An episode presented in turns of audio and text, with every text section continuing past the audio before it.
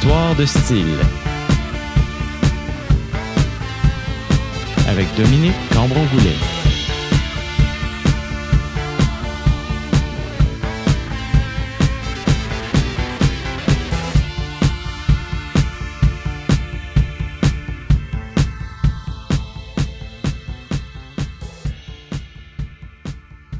Bonjour chers auditeurs et bienvenue à Histoire de style. La semaine dernière, on a parlé d'électropop et peut-être que les férus d'électro se sont demandé si on parlerait de house, de dub, de minimal et de techno. Eh bien, ce moment est arrivé puisqu'aujourd'hui, on va faire le tour ensemble dans la prochaine heure de l'évolution de la scène électro au Québec.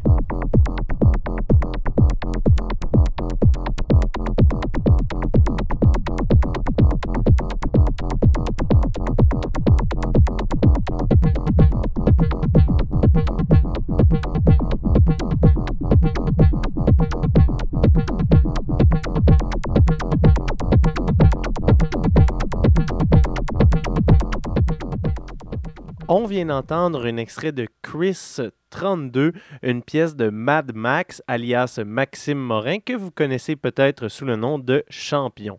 Cette pièce est sortie sur une compilation du label Hybrid Structure en 1996.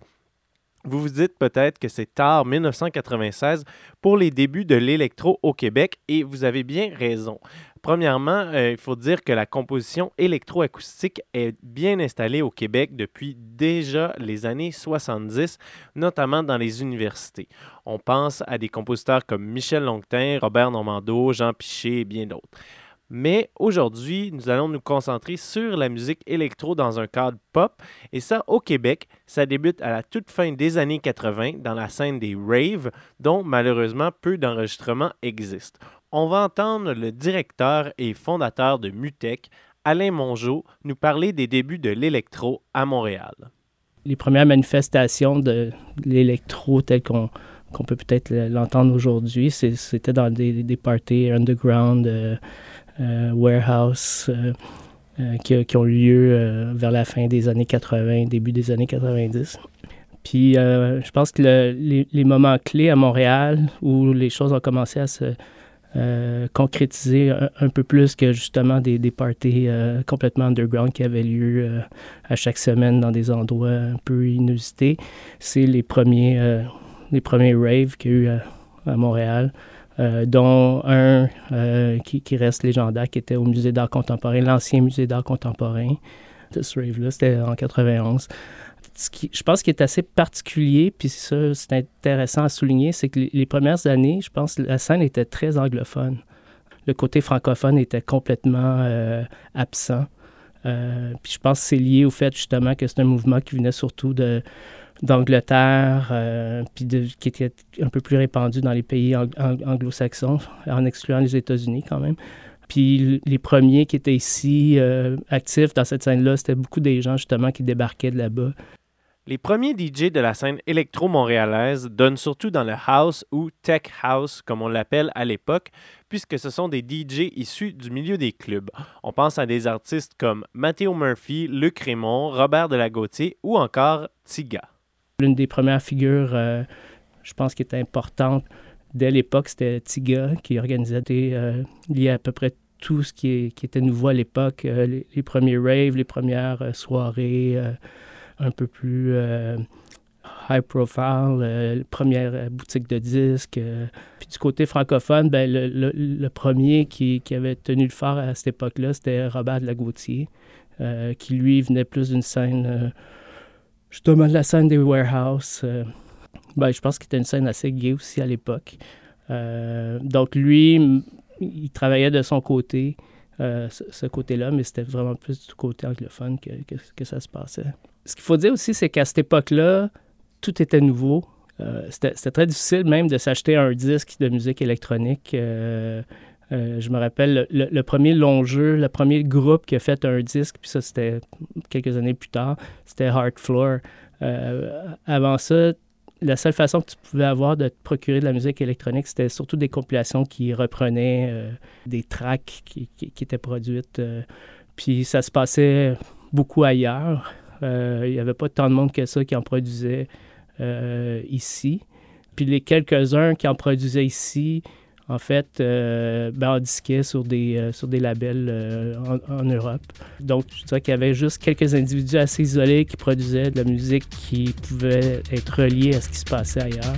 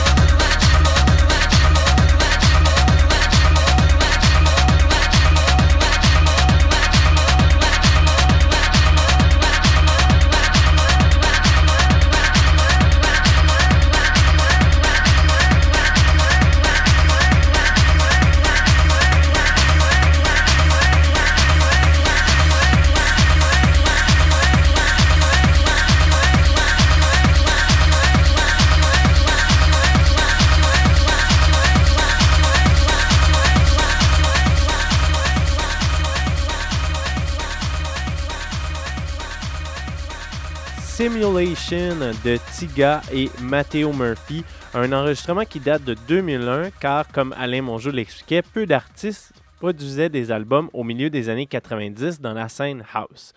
Mistress Barbara, d'ailleurs, bien qu'elle ait enregistré des pièces ici, fait éditer trois de ses quatre premiers EP en Europe, deux en Suède et un au Royaume-Uni au tournant du millénaire. Pendant qu'il y a cette scène house, il y a aussi une scène plus ambiante ou plus expérimentale qui se développe en même temps. Ghislain Poirier, célèbre DJ montréalais, nous en parle. C'était, c'était embryonnaire et je dirais pas que les artistes perçaient, ils étaient encore euh, en stage de développement. Euh, si artistes se développent, s'il y avait des artistes qui étaient comme un peu plus populaires, c'est vraiment par le biais de la scène house parce que c'est une scène qui a toujours existé, qui existera toujours. C'est les fondements, si on veut. Donc, la scène des clubs a toujours existé, elle. La scène d'une musique qui est euh, plus faite pour être écoutée ou euh, en mode festival, mais pas nécessairement euh, rock, elle se développait peu à peu. Donc, il y, a, tout le temps ces deux, deux histoires-là qui se promènent en parallèle et qui s'échangent des idées ou, ou, tout ça. Donc, en fait, il y avait comme un courant, euh, je dirais, euh, plus expérimental euh, et un autre courant qui, lui, était peut-être plus en, continuité avec la scène house, qui, elle, venait de la scène disco.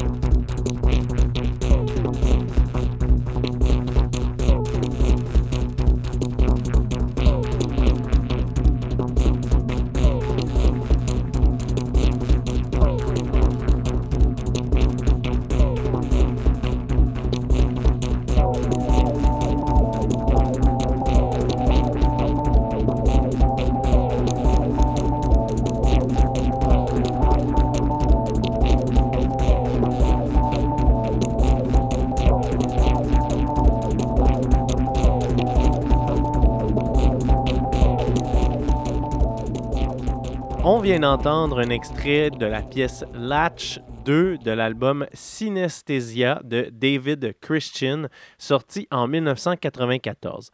C'est un des premiers artistes électro-québécois à vraiment sortir un album au milieu des années 90. D'ailleurs, Ghislain Poirier a beaucoup écouté ce projet lorsqu'il a commencé à s'intéresser à l'électro. Un des, producteurs qui euh, vraiment dans lequel j'étais beaucoup intéressé, c'est David Christian, qui a fait beaucoup de choses, qui avait fait un premier disque en 1994, Synesthesia, et c'était sorti sur une étiquette qui s'appelait euh, Discrete Indiscrete Music, euh, une étiquette qui a peut-être duré euh, un épisode de quatre albums. Il y avait aussi euh, un autre label qui a été fondé à peu près dans les mêmes eaux, qui s'appelait Hybrid Structure. Et euh, il y avait un projet qui, lui, s'appelait Synesthesia. Donc, à ne pas confondre avec l'album de David Christian du nom de Synesthesia. Donc, le projet Synesthesia, et il a fait plusieurs albums il a sorti plusieurs projets euh, de d'autres gens. Et bon, la plupart sont peut-être restés inconnus, mais il y avait un projet notamment de Noise Slacker qui était un des pseudonymes de euh, Marc Leclerc, a.k.a. Acouphène. Il a fait quelques compilations et il y avait des soirées euh, au Fofun électrique, des, soirées électroniques au Fofun électrique. J'y j'y suis allé euh, quelques fois.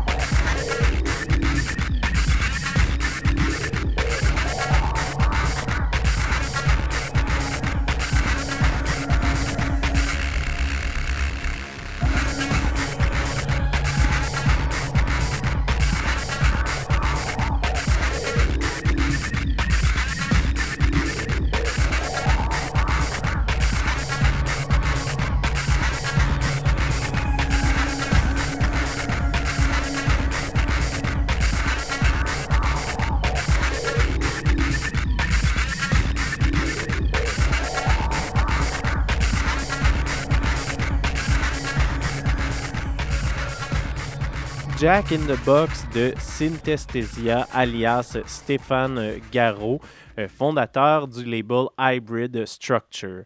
Plusieurs euh, de ces artistes plus expérimentaux comme lui vont d'ailleurs se rencontrer lors d'un événement fondateur de la scène électro-musicale montréalaise, mais aussi de la création électronique au sens large. Il s'agit du Symposium international sur les arts électroniques en 1995 qui a été dirigé par Alain Mongeau.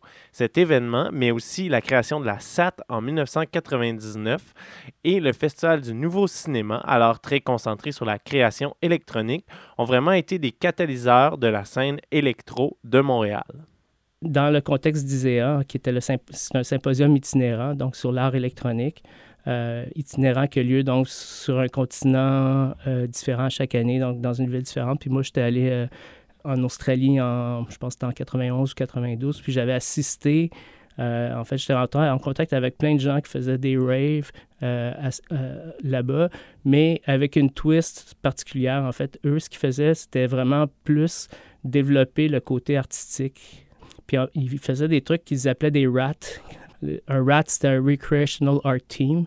Donc, c'était des collectifs qui euh, se rencontraient autour de l'organisation d'événements où il y avait de la musique, de la lumière, de la vidéo, mais c'était vraiment comme un, environnement euh, beaucoup plus euh, immersif et total.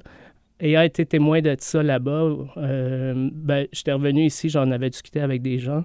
Puis, quand on a réussi à faire le symposium ici, Bien, il y a eu les premières, premières tentatives, je dirais, d'intégrer tout ça justement euh, dans, l'événement qu'on a fait. À l'époque, on avait fait dans, le symposium quelque chose qu'on a appelé le, cabaret électronique. Et on avait commencé à, programmer des trucs qui n'étaient pas juste de la musique électronique, mais qui étaient plus de la création du. Et ça, ça a été un, filon qui, qui, a permis, en fait, de réunir toute une communauté créative à Montréal autour de cet événement-là.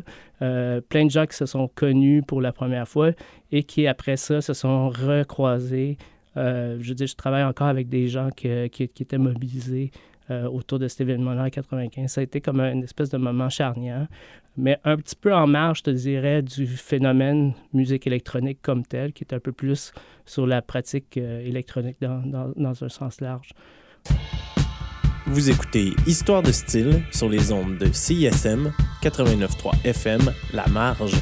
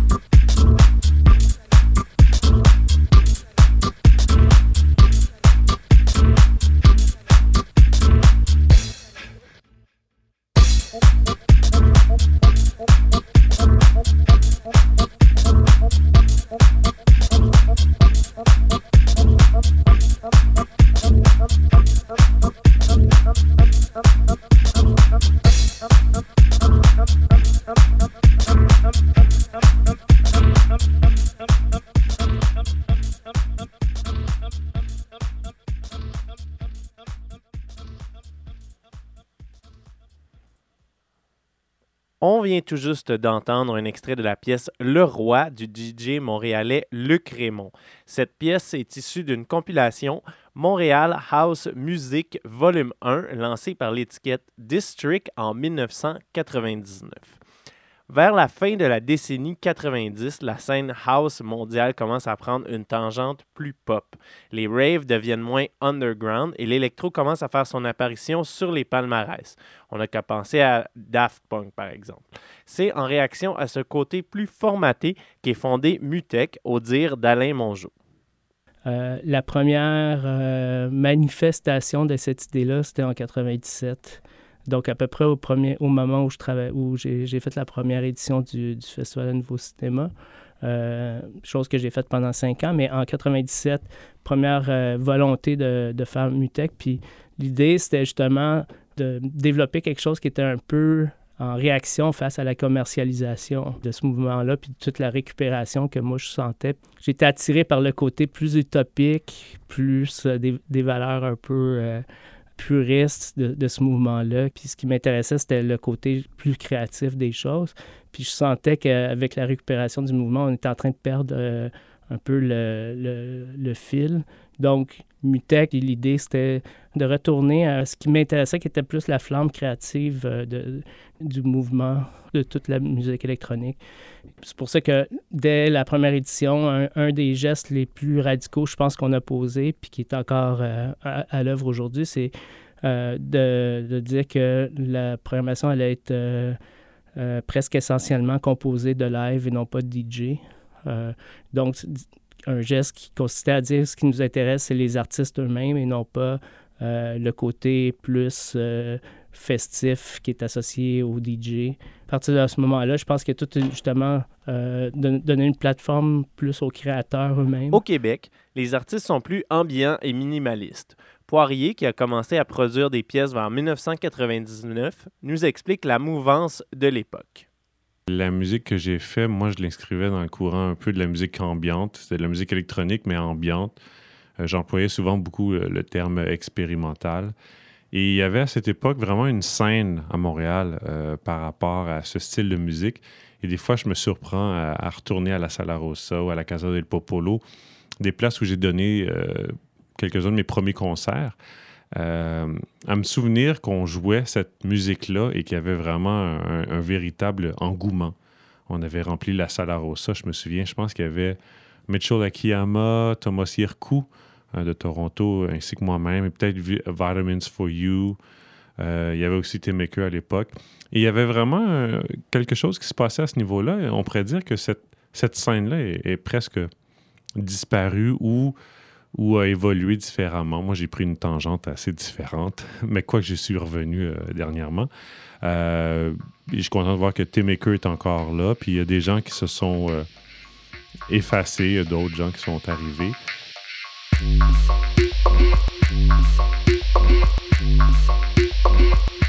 you.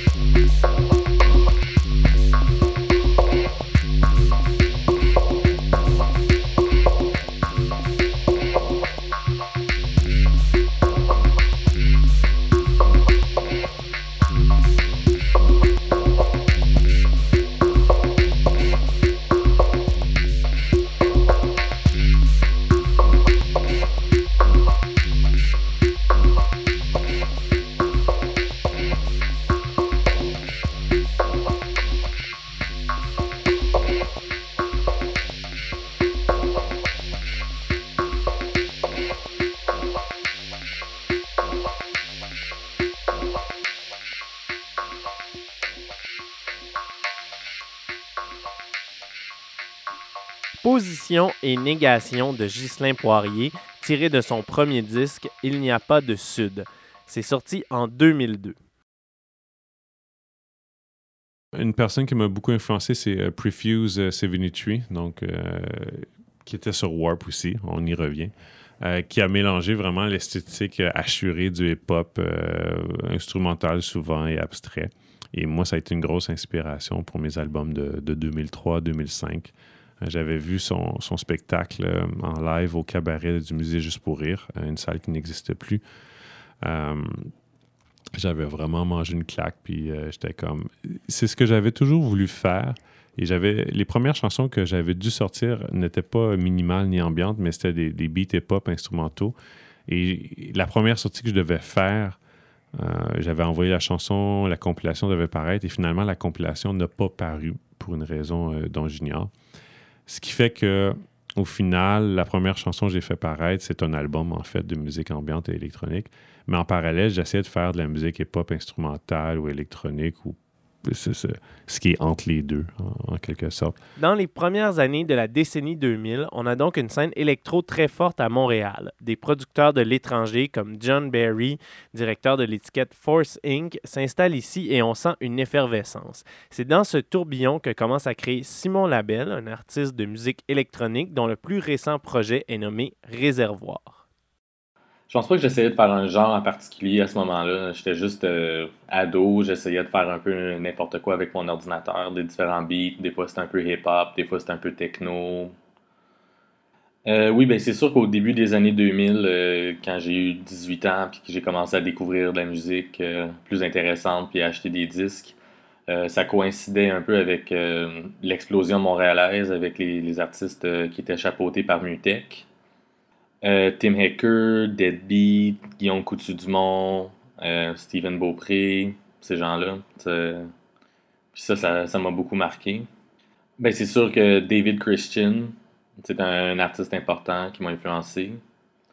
Euh, pour ce qui est de, de, mon projet euh, personnel, Réservoir, c'est du dub techno. Fait que c'est sûr qu'on on, sauve pas de Deadbeat. C'est clairement une influence dans mon travail. C'est l'artiste montréalais qui, dont le travail, le travail m'a- plus influencé euh, au travers des années. C'est un artiste que j'ai beaucoup suivi. Puis, euh, c'est sûr qu'il y a d'autres artistes dub techno qui m'ont influencé, mais lui, c'est le seul québécois. Je, mais je pense que c'est ce qu'il a fait quand, il était au, Québec, c'est des, albums phares de, ces années-là. Euh, la première fois que j'ai entendu Wildlife Documentaries, je vais toujours m'en rappeler où j'étais quand les, les, les, le petit orgue de Organ in the Attic Sings the Blues commence, là, puis t'entends ces accords-là la première fois, c'est comme Wow! C'est un moment vraiment marquant qui, euh, qui a changé même un peu ma perception de la musique en général.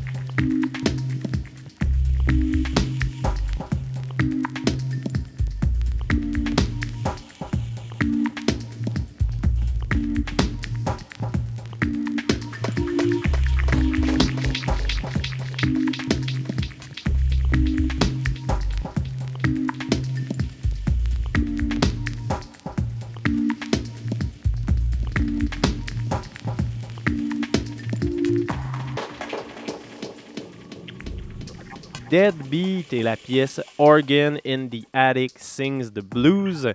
Euh, Deadbeat, de son vrai nom Scott Montier, un artiste originaire de Kitchener en Ontario, mais lui aussi installé à Montréal au début des années 2000. Deadbeat avec Tim Aker, un Vancouverois d'origine, Michel Akiyama, un Torontois d'origine, et Ghislain Poirier sont vraiment au cœur du renouveau de l'électro à Montréal. Pour Poirier, l'attrait que la métropole à ce moment est directement en lien avec le développement de la scène rock indépendante au Québec, mais aussi avec l'apparition d'un festival comme Mutech. Ça l'a confirmé euh, que ça existait. Euh, ça l'a donné confiance à des gens. Euh, je peux m'inclure là-dedans. Il y avait aussi, je me souviens de John Barry qui, qui était représentant de l'étiquette Force Inc. Euh, slash 1000 Plateaux qui était à Montréal. Ils ont sorti une compilation à l'époque. Ça s'appelait euh, Montréal Smoke Meat sur Force Inc. Ça a confirmé euh, effectivement que quelque chose se passait, que, que les gens de l'extérieur pouvaient venir voir les choses à Montréal. Mais ce qui est vraiment aussi fascinant avec l'histoire de la musique électronique à Montréal, je crois que les années 90 n'ont pas vu beaucoup de bands euh, de Montréal rayonner à l'étranger. Et vers la fin des années 90, début des années 2000, il y a eu en parallèle, oui, la scène électronique qui s'est développée, mais aussi toute la scène euh, rock indépendante qui s'est développée. Et les deux ont eu un, exposure international. Euh, avant ça, je ne sais pas à quoi on faisait référence. On faisait peut-être référence à Corey Hart, Gino Vanelli, un artiste extrêmement important dont on n'a pas encore parlé aujourd'hui euh, dans le développement de l'électro à Montréal, c'est Marc Leclerc, alias Akoufen, qui lance en 2002 son album My Way, qui est vraiment une bombe dans le milieu électro euh, ici. C'est un album qui va définir carrément un nouveau son et je laisse Alain Mongeau vous expliquer l'importance de Marc Leclerc. Avant qu'il soit connu sous ce nom-là, ben, euh, il rageait parce qu'il il produisait plein de musique, puis il disait euh, ce que je fais, c'est bon, mais personne s'en rend compte, puis tout se passe ailleurs. Puis, tu sais, je veux dire, Marc, euh, il, a déjà été coloc justement de Max Morin, Maxime Morin, puis de Martin Dumais. les trois, avant qu'ils soient connus, partageaient cette espèce de frustration. Marc, avec son premier disque, My Way, il est arrivé quelque chose qui est assez phénoménal, c'est qu'il a créé un son même une sorte de musique que quelques-uns ont qualifié de click house. Euh, puis après ça, il a, fait école. Euh, son son euh, a été reproduit. Puis même aujourd'hui, on peut, tracer l'affiliation de certains artistes en disant, ben c'est sûr que c'est des gens qui, peut-être même sans s'en rendre compte, sont rattachés au son que Marc Leclerc a créé à l'époque. Donc, important à ce niveau-là parce que ça a été un des euh, ben, justement un des un des premiers artistes qui, qui, a percé euh, euh, à, l'échelle internationale. Il a, signé sur le label justement de pour lequel John Barry travaillait. Et il a connu une carrière, ben, il était sollicité partout, puis très respecté.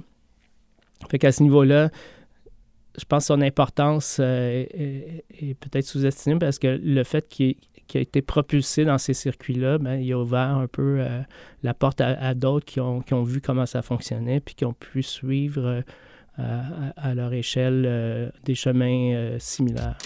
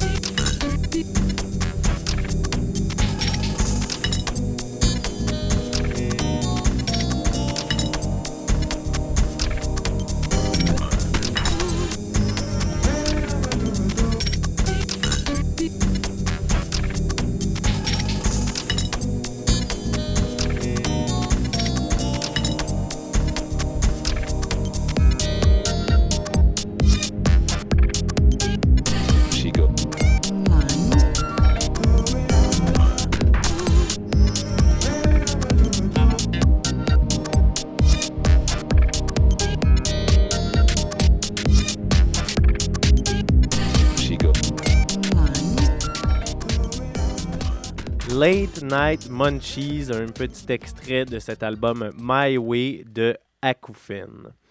Du côté de la scène plus pop, en 2003, il y a la création du pique-nique électronique au parc Jean Drapeau, qui accueille des DJ autant d'ici que de l'international tous les dimanches de l'été.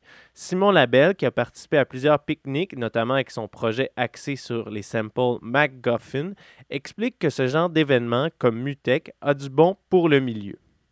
Je sais pas si c'est pour ça que les gens commencent à en faire, mais c'est certain que c'est un catalyseur qui crée euh, un, moyen d'échange puis qui, amène une scène euh, ailleurs, qui, qui, permet aux gens de, de s'encourager entre eux, euh, de se défier, d'aller de, chercher le mieux d'eux-mêmes.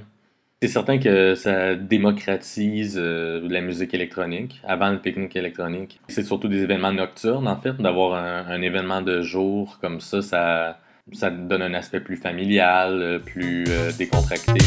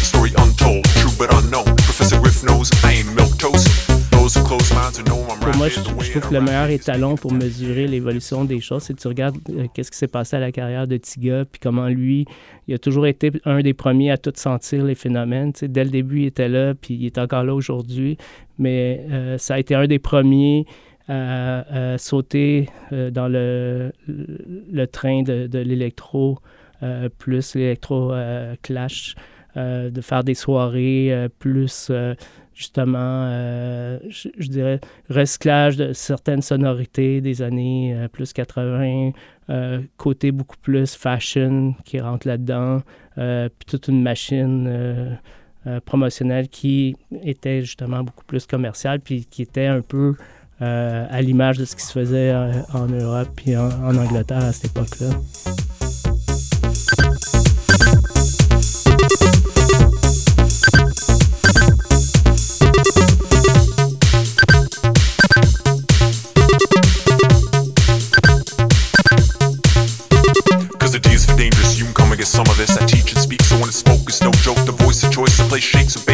One for the treble. The rhythm is a rebel. He's a funky rhyme that they're tapping on. Just think I'm bringing beats that I'm rapping on. CIA, FBI, all the telling us lies. I wanna say it, they net along, cause I'm out of the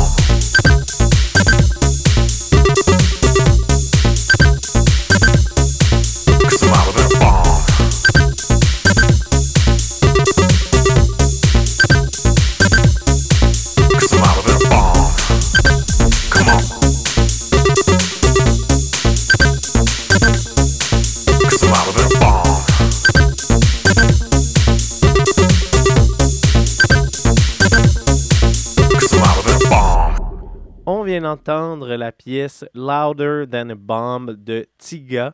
C'est tiré de son album Sexa, paru en 2006. Euh, lui aussi une véritable bombe dans le milieu euh, électro. C'est également faire ces années 2006-7 que les producteurs et DJ venus de l'étranger ou d'autres villes au Canada pour profiter du bouillonnement montréalais commencent à quitter vers 2006, euh, il y a plein de gens qui sont déménagés en Europe euh, parce que euh, ben, il y avait l'impression que c'est là-bas que ça se passait, puis que ici, ben, ils, plafonnaient, puis qu'il n'y avait pas les mêmes perspectives qui, étaient, qui leur étaient offertes en étant, en étant là-bas. On, a perdu beaucoup, beaucoup de, de, de, potentiel créatif. Puis pendant quelques années, je dois avouer que euh, en 2008-2009, je me demandais ben, à quoi ça sert, à quoi Mutex sert euh, finalement. Si tout le monde s'en va, c'est qu'il y a quelque chose qui ne marche pas dans l'écologie. Puis en fait, notre réflexe a été de dire, ben non, au contraire, il faut juste se renouveler puis euh, reconnecter avec d'autres sources euh, créatives, si, si, je peux dire. Moi, ce que j'observe depuis 4-5 ans, c'est une explosion de la création tout azimut. Donc, plein de producteurs à gauche, à droite, puis à un rythme qui est tel qu'on a même de la misère à, suivre. Même si plusieurs artistes ont quitté, entre autres pour Berlin, la scène électro fonctionne encore très fort à Montréal et c'est en partie à cause de la démocratisation des appareils qui servent à en faire, selon Ghislain Poirier. Peut-être jusqu'en 2010, peut-être. Je crois pas qu'il y avait énormément de musique électronique. Mais euh, il ne faut pas négliger que euh, la, démocratisation, l'accès euh, à de l'équipement électronique, soit des ordinateurs ou des machines, a beaucoup contribué à, une nouvelle génération de producers de Montréal et du Québec par extension. Et ça, ça l'a insufflé vraiment un vent de renouveau. Et c'est vraiment très différent comme approche et aussi comme impact que, euh, on pourrait dire, cette première vague euh, fin des années 90. C'est des gens comme euh, Lunis, comme Jacques Green. Encore plus récemment, il y a, il Il y a plus de croisements, on pourrait dire, entre musique électronique, hip-hop, soul, tout ça. Et ça, c'est une vague vraiment de, jeunes, qui, qui, des bedroom producers, donc des, gens qui font de la musique chez eux et qui ne sont pas juste nécessairement des geeks de technologie, mais qui sont juste qui, font de la musique de la même façon qu'on jouerait à des jeux vidéo. Euh, c'est un hobby, puis rapidement, ça se transforme en, métier ou en passion. Moi, je me considère avoir suivi, en fait, je me considère dans la deuxième vague, mais j'ai suivi vraiment les pionniers.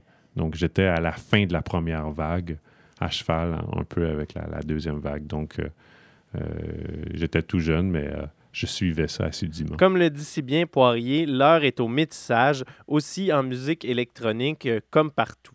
C'est ce qui fait qu'on a une scène très éclatée, selon Simon Labelle. Je pense qu'il y a plusieurs petits mouvements. Euh, Montréal a toujours été une ville de house. C'est, le, house est toujours assez populaire, mais il y a d'autres choses en même temps. Ben, de la scène québécoise, mais surtout de la scène montréalaise, parce que c'est là qu'elle est concentrée. Euh, a toujours été assez diversifié. Il y a des, des, bons loft shows de trucs expérimentaux, plus avant-gardistes. T'as des, des parties plus techno, underground. T'as des affaires plus grand public, comme le, pique-nique électronique, les clubs, tout ça. Je pense que c'est fragmenté. S'il y a un style qui, qui, serait plus dominant, je dirais que c'est le house euh, en général, pas nécessairement un style de house en particulier, mais c'est comme le classic rock la musique électronique, le house, c'est une culture qui a une trentaine d'années. C'est sûr que son impact est peut-être euh, plus senti que les, autres styles, mais je dirais pas nécessairement que c'est celui qui domine euh, totalement. Je pense que ce qui demeure le plus, euh, fort, c'est l'esthétique pop, l'esthétique mainstream. donc des, des refrains, des verses, donc des couplets cette structure-là, elle, est indélogeable. Je pense, je pense que l'oreille est habituée à des textures différentes, mais veut encore une trame narrative. Euh, donc, le, grand public veut encore une trame narrative. Puis si on regarde les plus grands succès euh, électroniques, souvent c'est quand il y a de la voix, quand elles sont structurées comme une chanson pop euh, normale. Et c'est ce qui a expliqué le succès euh, de Prodigy, Fatboy Slim, euh, Chemical Brothers dans le temps. Et c'est ce qui explique encore le succès de, Skrillex ou euh, Avicii ou David Guetta. C'est déjà tout pour Histoire de style version électro. J'espère que vous avez apprécié cette émission. Merci à Ghislain Poirier, Simon Labelle et Alain Mongeau, directeur de Mutech, qui ont participé à l'émission d'aujourd'hui. N'oubliez pas de suivre Histoire de style sur Facebook. C'était Dominique Cambongoulet. Je vous souhaite une excellente semaine et on se laisse avec la pièce Volcan de MacGuffin, alias Simon Labelle.